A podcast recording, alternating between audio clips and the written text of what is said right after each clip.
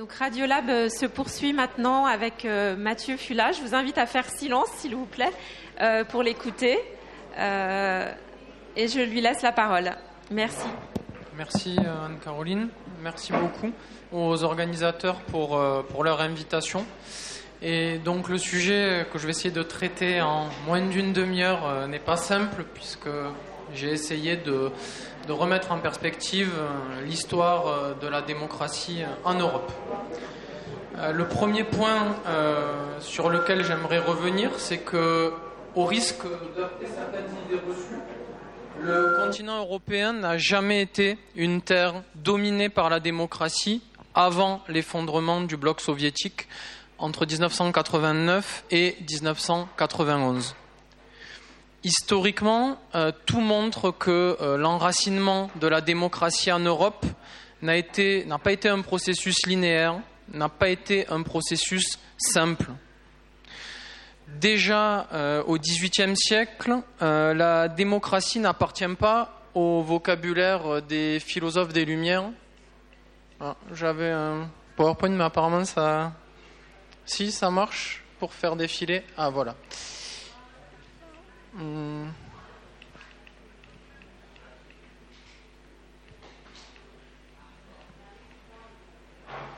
Oui. Donc déjà, euh, les philosophes des Lumières n'emploient pas le terme démocratie. C'est un terme qui ne fait pas partie de leur vocabulaire. Et quand certains d'entre eux y recourent, comme euh, par exemple Montesquieu, euh, ils désignent la démocratie comme un régime dangereux contre lequel il faut se prémunir. Pourquoi euh, Parce que la démocratie est un régime instable qui, à tout moment, euh, risque de, se, dégénérer en euh, gouvernement de la foule, en oclocratie, ou au contraire de dériver vers une forme d'aristocratie. Une deuxième idée reçue qu'il faut essayer de dissiper quand on étudie l'histoire de la démocratie dans la longue durée, c'est l'idée que démocratie et libéralisme ont toujours marché main dans la main. Euh, au XIXe siècle, rien n'est plus faux, surtout après 1830. Euh, à cette époque, euh, les libéraux et les démocrates sont tous deux hostiles à l'ordre contre-révolutionnaire établi par le Congrès de Vienne en 1815, mais mais ils deviennent très vite des ennemis. Pourquoi? Parce que les libéraux sont très hostiles à l'idée de suffrage universel, euh, masculin bien sûr à l'époque, donc très hostiles à l'idée euh, de suffrage universel et euh, défendent une conception très élitiste de la politique fondée sur un suffrage censitaire. Alors la rupture importante dans l'histoire de la démocratie à l'époque contemporaine, c'est la Première Guerre mondiale la Première Guerre mondiale qui ouvre une nouvelle phase dans euh, l'histoire de la démocratie en Europe. Parce qu'avant la Première Guerre mondiale, la démocratie est euh, très faiblement enracinée. On peut compter seulement trois régimes républicains qui ont une forme de gouvernement démocratique, la France, la Suisse et le Portugal. Et au Portugal, cette démocratie ne marche déjà pas très bien. Donc la vraie rupture, c'est la Première Guerre mondiale. Et euh, ça m'amène au à mon premier point, euh, la nécessité euh, d'historiciser un concept complexe avec dans l'entre-deux-guerres des démocraties parlementaires qui sont extrêmement fragiles. Alors pourquoi une rupture, cette Première Guerre mondiale? Parce qu'après euh, les quatre années de violence inouïe de ce premier conflit mondial, les populations qui ont payé le prix du sang, qui ont subi les horreurs de la guerre, vont réclamer des droits politiques et sociaux étendus.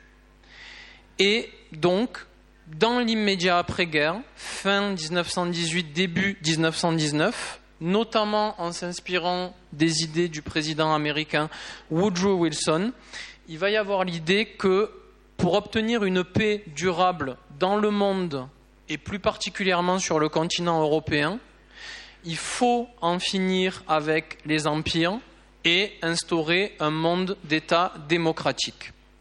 Donc Wilson l'exprime dans plusieurs discours. Hein. Là, j'ai pris un discours au Congrès euh, américain en avril 1917, mais aussi, on peut aussi penser à ces fameux 14 points euh, de 1918. Et euh, le wilsonisme, donc, va ouvrir un âge de la démocratie très particulier en Europe. Pourquoi? Parce que, pour citer l'historien Mark Mazauer, qui a beaucoup réfléchi à la question, on voit se construire en Europe une euh, grande bande de démocraties euh, qui s'étendent de la mer Baltique aux Balkans et qui sont dotées de constitutions libérales extrêmement modernes pour l'époque.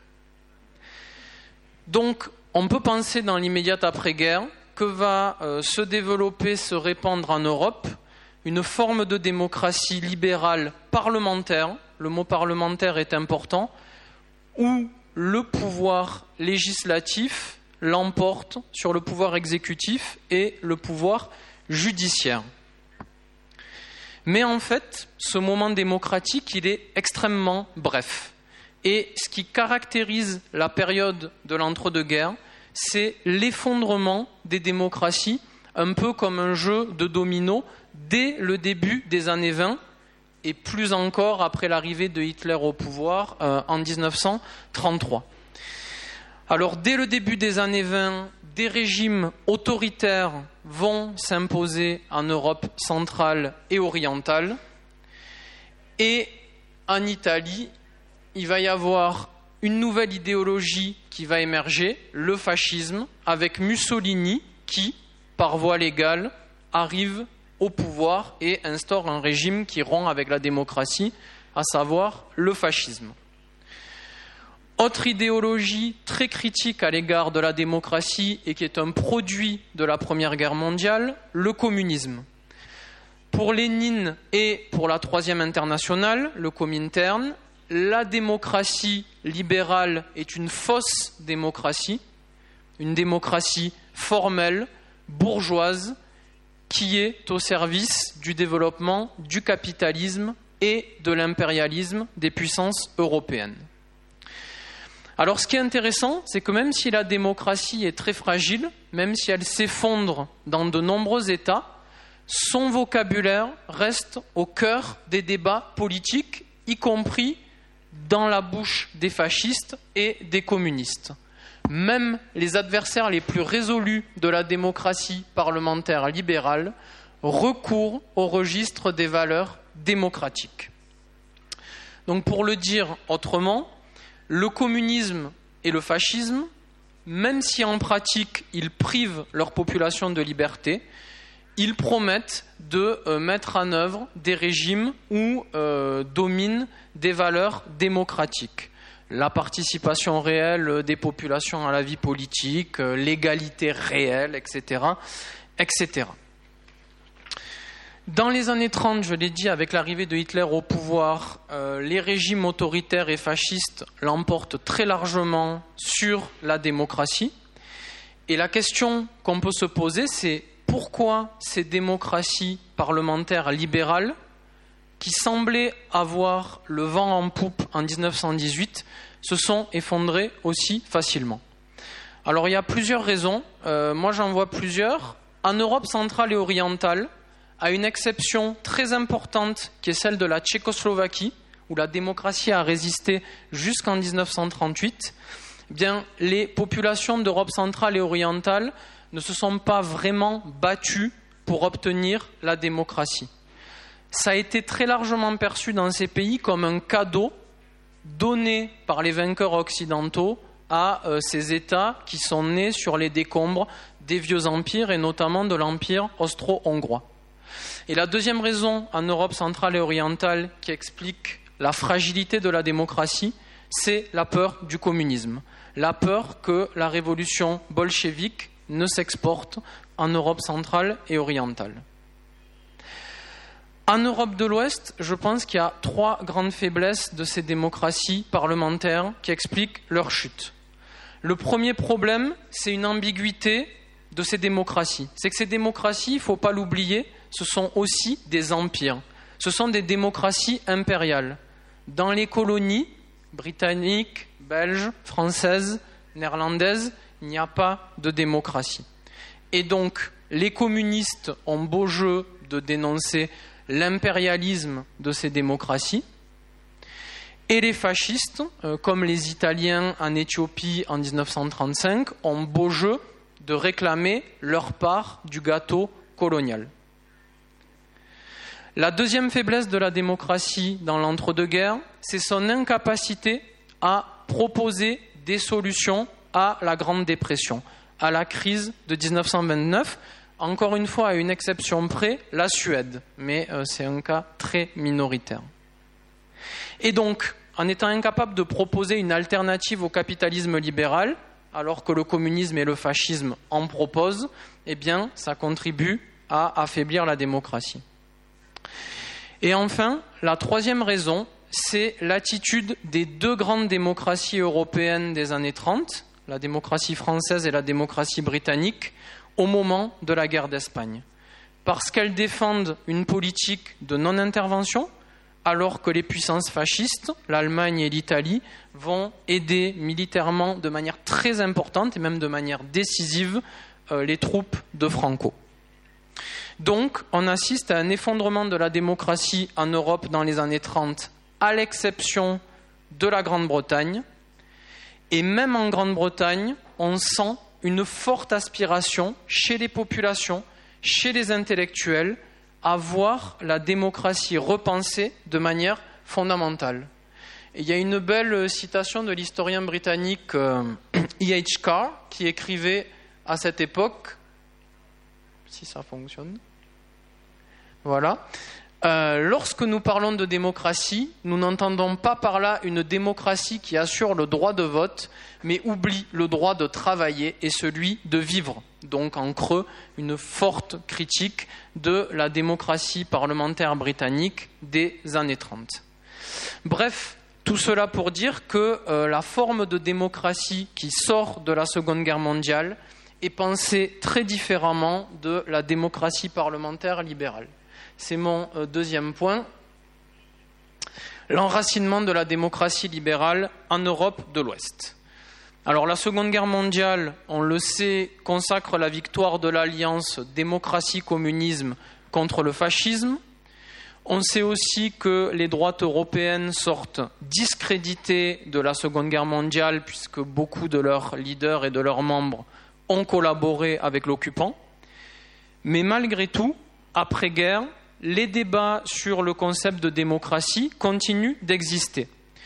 Et le bloc de l'Est, l'Union soviétique, continue de se poser en promotrice de la véritable démocratie. Ce n'est pas pour rien euh, qu'ils appellent les pays, les pays du bloc sont appelés, sont désignés par les soviétiques démocratie populaire. Cela étant dit, je ne vais pas développer le cas des démocraties populaires parce que dans leur pratique, c'est difficile de rattacher ces régimes à une forme de démocratie. Donc je vais me consacrer à l'Europe de l'Ouest, où on voit émerger un type bien particulier de démocratie libérale, qui s'inspire notamment de la charte de l'Atlantique de 1941, et qui, aujourd'hui, malgré quelques amendements, reste dans ses grandes lignes toujours d'actualité. Cependant, cette démocratie libérale dont je vais parler dans quelques instants, il faut le préciser, ce n'était pas la seule manière de penser la démocratie pendant la Seconde Guerre mondiale. Et dans les résistances européennes, notamment en Grèce, on a vu émerger des formes de démocratie sociale par le gars par le bas, pardon, qui avait été expérimenté de manière assez improvisée. Alors, en Grèce, ça prend le terme de laocratie ou démocratie du peuple, mais euh, encore une fois, de manière très largement improvisée, euh, avec beaucoup de tensions euh, parmi les membres de la résistance entre communistes et non communistes. Mais malgré tout, on a vu apparaître en Grèce libre, en Grèce centrale, des jurys populaires, euh, des formes d'autogestion, euh, le retour de formes de démocratie directe avec des assemblées générales au niveau de certains villages. Plus largement euh, en France, dans la résistance française, avec un texte important dans l'histoire française, l'histoire économique et sociale française, qui est le programme du Conseil national de la résistance, on voit un plaidoyer des résistants pour une véritable démocratie économique et sociale, avec une sécurité sociale, la nationalisation des secteurs clés de l'économie, et une réforme radicale des relations sociales dans les entreprises.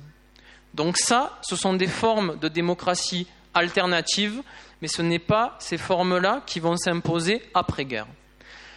La force politique qui va façonner le plus les démocraties en Europe de l'Ouest après 1945, ce n'est pas la gauche, ce n'est pas la social-démocratie, c'est la démocratie chrétienne. Et euh, les démocrates chrétiens ne sont pas euh, d'ardents partisans de l'autogestion ou de la transformation des relations radicales dans l'entreprise. En revanche, ils vont accepter la rupture avec l'idéal libéral de non-intervention de l'État et ils vont considérer, après-guerre, que la démocratie doit être accompagnée d'une intervention de l'État dans l'économie, ce qu'on appelle, pour le dire très très vite, un État keynésien. Les démocrates chrétiens vont également consentir, avec l'aide des socialistes, à la mise en place de welfare states. Là aussi, c'est important. Après 1945, on ne peut plus penser la démocratie sans les États-providence. Ils vont ensuite instaurer un certain nombre de réformes qui vont euh, leur permettre de prendre leur distance avec la démocratie parlementaire de l'entre-deux-guerres, qu'ils considèrent comme coupables d'avoir déchaîné les passions politiques. Pour les démocrates chrétiens, pour beaucoup de démocrates chrétiens, c'est la démocratie parlementaire qui est responsable de la dérive de euh, certains régimes vers l'autoritarisme ou le fascisme. Alors comment se construisent les démocraties après-guerre? D'abord par un renforcement des pouvoirs exécutifs et de l'administration au détriment du pouvoir des parlements. Ensuite, par euh, un certain nombre de pratiques qui sont écartées, et notamment la pratique du référendum, qui est jugée dangereuse, qui est euh, jugée, euh, qui pourrait entraîner les foules dans des dérives populistes. Et enfin, en légitimant l'état de droit, en euh, imposant l'idée qu'une démocratie ne peut fonctionner qu'avec le respect des libertés individuelles, le pluralisme des débats intellectuels et l'état de droit. Alors ces démocraties de l'après-guerre, elles ont trois objectifs fondamentaux. Le premier, c'est de dépassionner la politique, de la rendre en quelque sorte, de rendre en quelque sorte la démocratie ennuyeuse, de promouvoir l'idéal d'un gouvernement des experts. Et on va voir que ça ne va pas marcher. Il va y avoir des contestations très fortes dans les années 60. Un deuxième objectif dans le projet démocratique, démocrate chrétien, c'est de démystifier l'État-nation, puisque le nationalisme est jugé comme le principal responsable des deux guerres mondiales.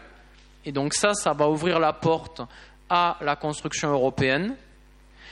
Et enfin, en lien avec l'idée de démystification de l'État, l'idée que le droit doit protéger de manière efficace les individus, donc par exemple avec la notion de crime contre l'humanité, et euh, protéger les groupes, avec par exemple la notion de génocide. Alors, ces démocraties vont s'enraciner en Europe de l'Ouest, parmi les pays alliés des États-Unis, membres du bloc de l'Ouest pendant la guerre froide, mais des ambiguïtés persistent, et ces ambiguïtés de ces démocraties, elles expliquent les vives critiques qui vont s'exprimer contre elles dès les années 50.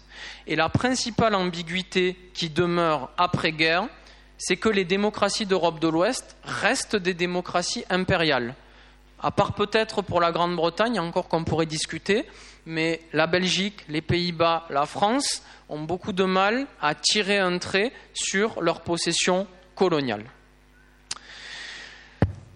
Euh, donc, euh, ce qui est intéressant dans euh, la définition de la démocratie de l'après-guerre, c'est qu'elle est très liée à l'idée de construction européenne. Et c'est intéressant de voir comment, à partir des années 60, la communauté économique européenne va contribuer à promouvoir une définition de la démocratie dans laquelle l'ensemble des États membres peut se reconnaître.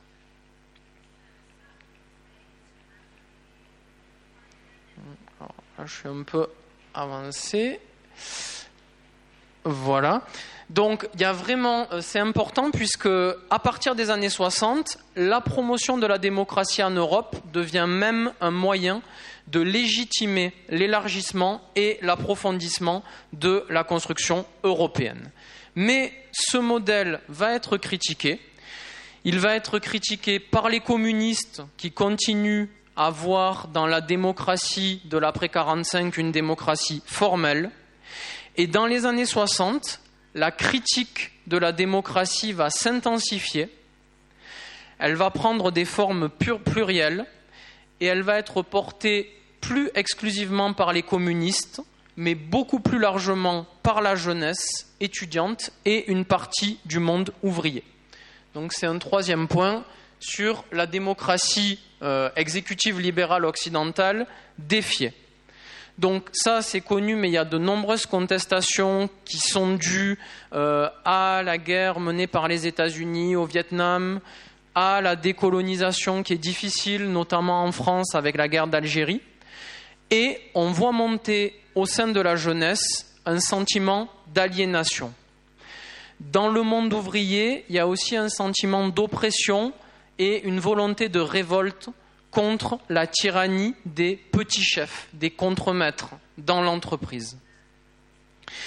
Et l'expression de ce malaise démocratique souligne le manque d'idéaux dans la vie politique des démocraties ouest-européennes.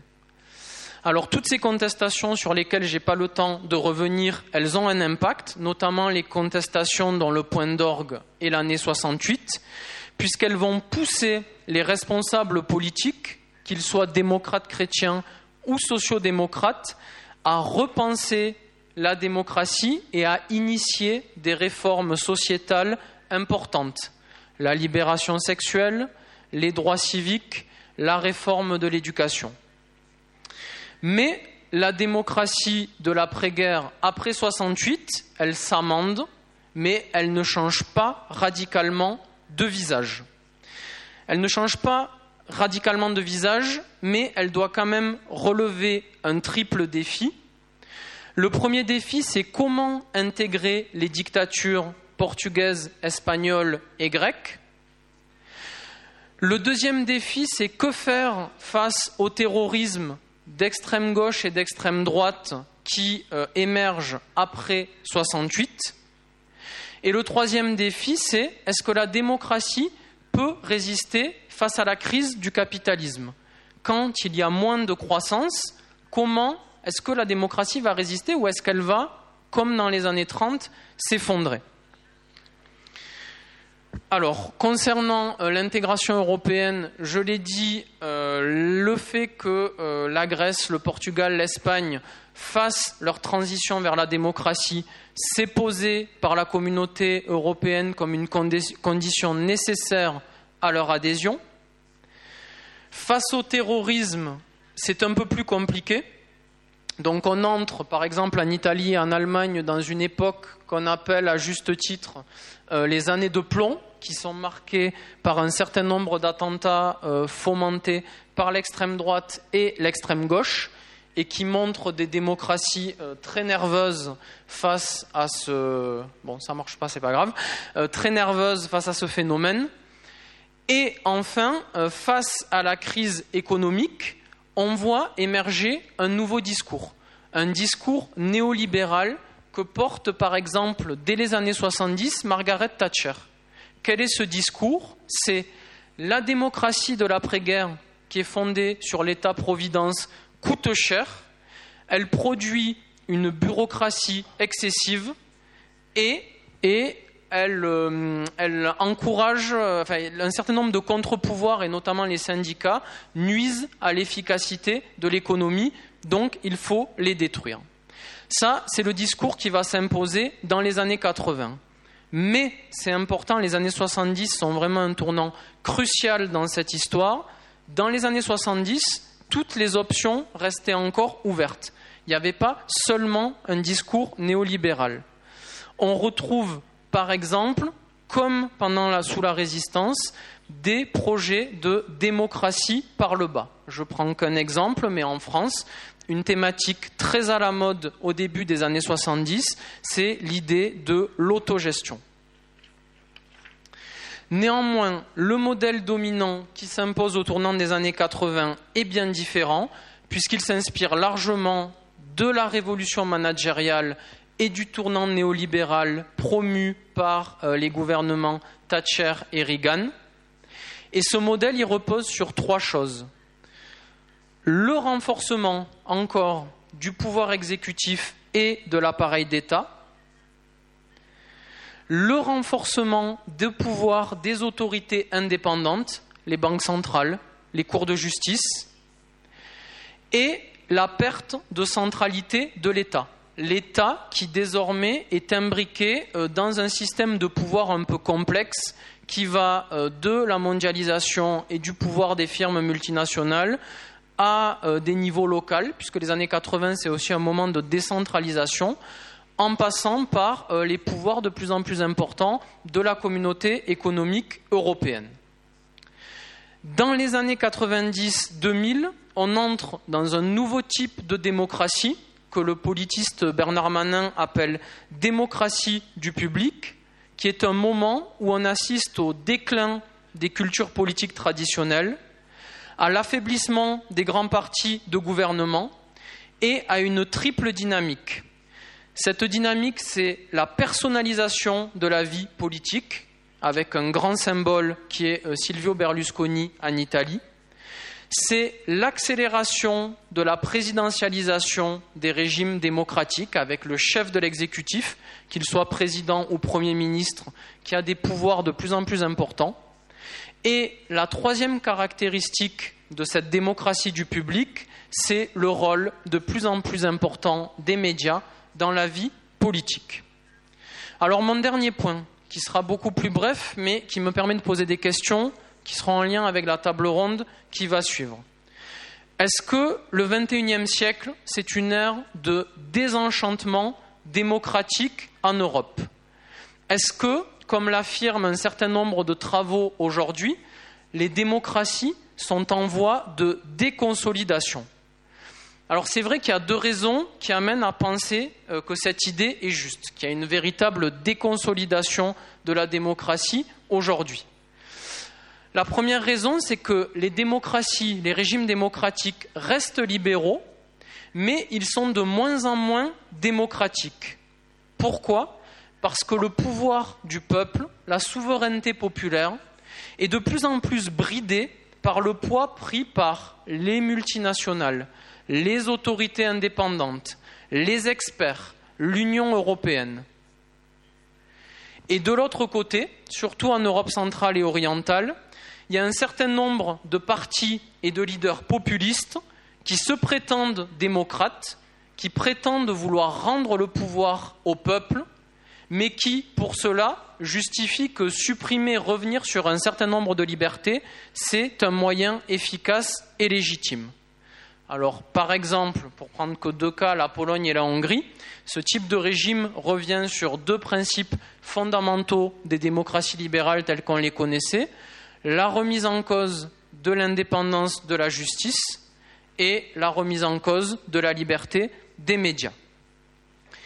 Et quand on regarde aussi les sondages d'opinion, on voit que euh, de plus en plus, il y a une tentation des citoyens, et pas seulement en Europe, hein, on peut penser à l'exemple tout récent du Brésil, une tentation des citoyens de se tourner vers des solutions autoritaires, parce qu'il y a une perte de foi dans la démocratie.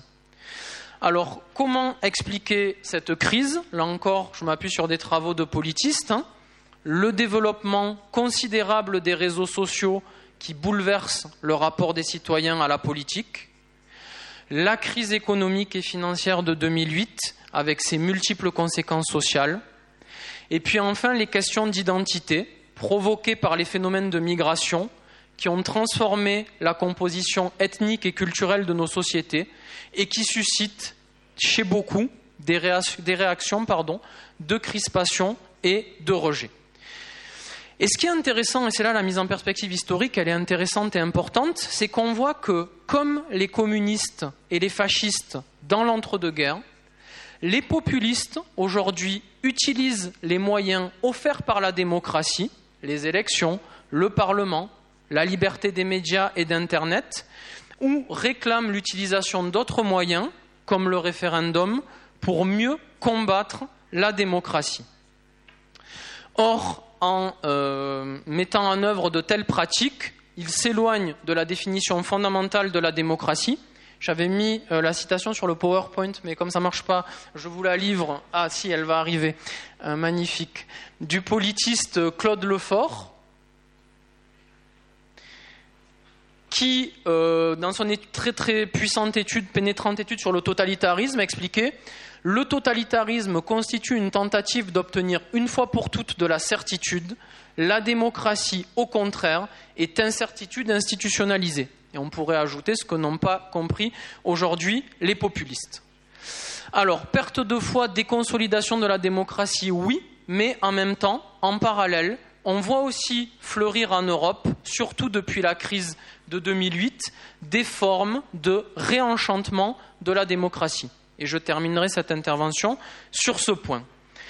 Depuis la fin des années 90, par exemple avec la mouvance altermondialiste, on voit la montée en puissance d'une idée qui est celle de la démocratie participative. Pour les promoteurs de la démocratie participative, il ne s'agit pas de détruire la démocratie libérale, mais bien de l'enrichir, de la revitaliser. Et c'est pourquoi on voit beaucoup de plaidoyers et on voit mis en œuvre, mais au niveau local, des conseils de quartier, des conseils de jeunes, des budgets participatifs, des jurys citoyens. Plus récemment, en France, on a eu aussi une autre idée. Le problème de la crise de la démocratie libérale s'explique en partie, pas seulement mais en partie, par le fait que l'actionnariat des médias est de plus en plus concentré et de plus en plus entre les mains de euh, grands propriétaires, euh, souvent euh, d'empires industriels transnationaux. Alors, l'idée, c'est de réformer le financement des médias avec l'idée que la souveraineté populaire, pour s'exercer réellement, doit reposer sur une information plurielle et surtout sur des individus correctement informés. Plus largement encore, les projets de réinvention de la démocratie sont allés encore plus loin dans les pays les plus durement touchés par la crise économique et financière de 2008 la Grèce, l'Espagne, le Portugal. En Espagne, par exemple, en 2011, euh, je termine, euh, les indignés vont euh, inventer de nouvelles formes de démocratie directe, notamment fondées sur les assemblées générales. Et on pourra y revenir. J'avais sur le PowerPoint un témoignage intéressant qui montrait que la démocratie, elle est importante, si elle doit aussi jouer sur la corde de l'émotion et pas seulement de la raison. Et en participant au mouvement des indignés, euh, les militants ont retrouvé confiance dans la démocratie parce qu'elle a su aussi parler à leur tripes. Euh, ça a été une forme de réenchantement de s'adresser non plus seulement à la raison, mais aussi aux émotions. Je termine. Je termine sur une triple question conclusive et bien entendu ouverte et sujette à débat. La première question, c'est est-ce que le réenchantement de la démocratie en Europe passe par la désacralisation de l'État comme principal pilier de cette forme de gouvernement.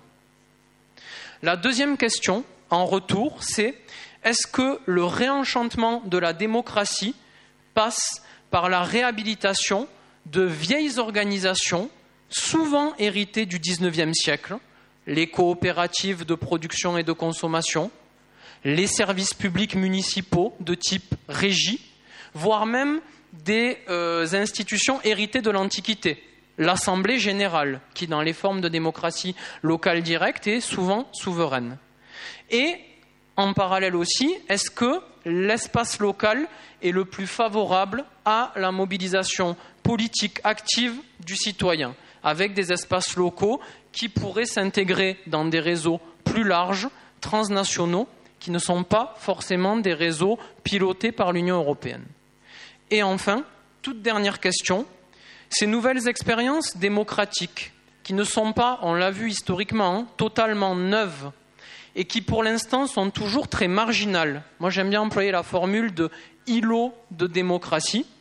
Est-ce que ces nouvelles expériences démocratiques peuvent, pourront un jour inspirer les pratiques gouvernementales des institutions nationales et européennes qui sont aujourd'hui dominées avec des nuances selon les domaines de politique publique par les approches néolibérales. Je vous remercie.